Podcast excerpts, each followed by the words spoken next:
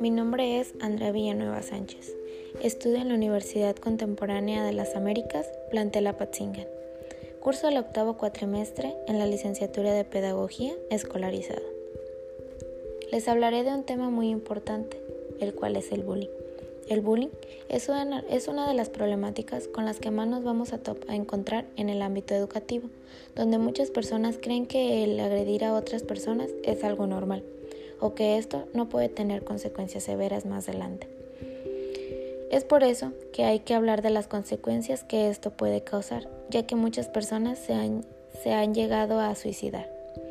El bullying se da de manera física, verbal, psicológica. Para el bullying no hay edad. Este se da en todas las edades, aunque mayormente se da a nivel primario y secundario. Este tipo de agresiones se da con niños y jóvenes y se caracteriza por ser sumisos y tener dificultades para defenderse. Normalmente comienzan con burlas y se va intensificando con el paso del tiempo, donde después les causan daños psicológicos y emocionales.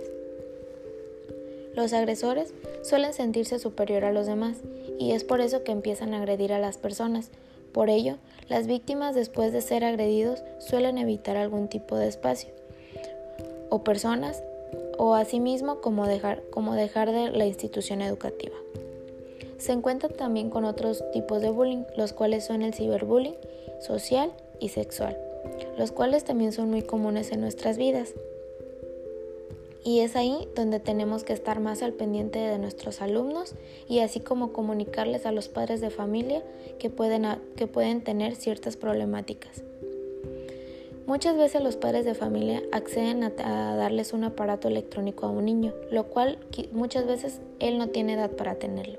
Y es ahí cuando se dan ciertos problemas, porque no les dan el uso correcto o los padres no tienen el tiempo suficiente para ver qué es lo que hacen en ellos descargan aplicaciones o se crean cuentas donde comienzan a hablar con personas que no conocen y es ahí donde realmente existe un problema, porque empiezan a hablar con personas que no conocen, se citan o socializan y es ahí donde las problemáticas suelen ser más fuertes, porque se da el bullying sexual, donde muchas veces no llegan a saber de ellos. Es por eso que siempre hay que tener informados a tanto a nuestros alumnos, a los padres de familia y los docentes también tienen que estar informados sobre todos los problemas que pueden existir con este tipo de temas. Sería todo. Gracias.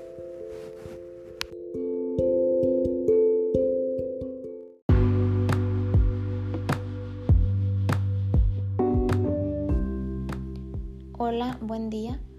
Nuestro peor problema de la comunicación es que no escuchamos para entender, sino que escuchamos para contestar.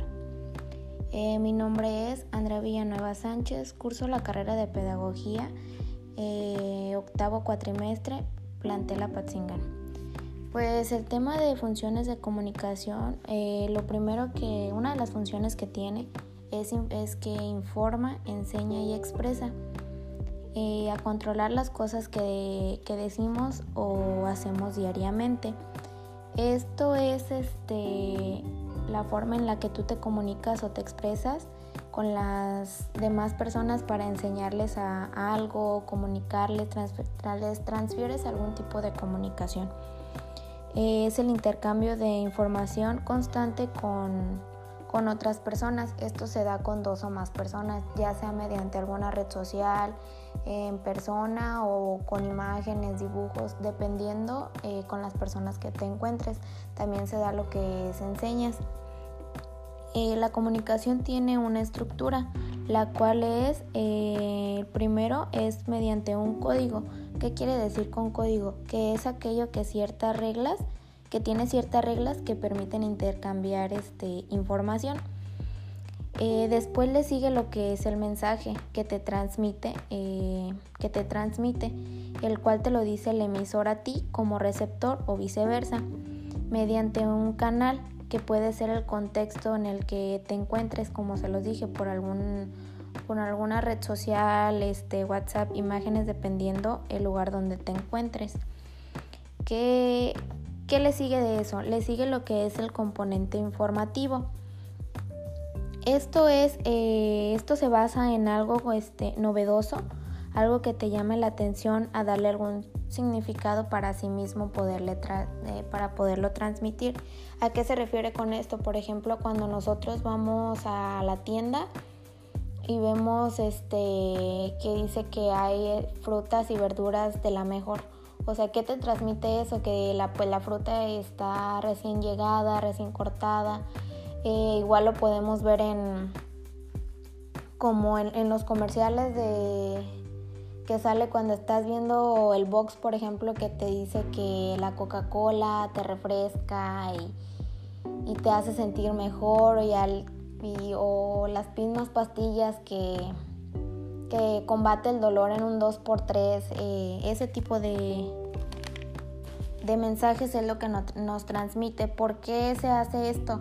para que sea como más llamativo y prestes atención y que sea como, por ejemplo, si te, si te pones a ver, este, son mensajes coloridos, con animales, con, con imágenes que no entiendes para que le pongas atención y digas, ah, pues en esa imagen se refleja un animal escondido o, volteado.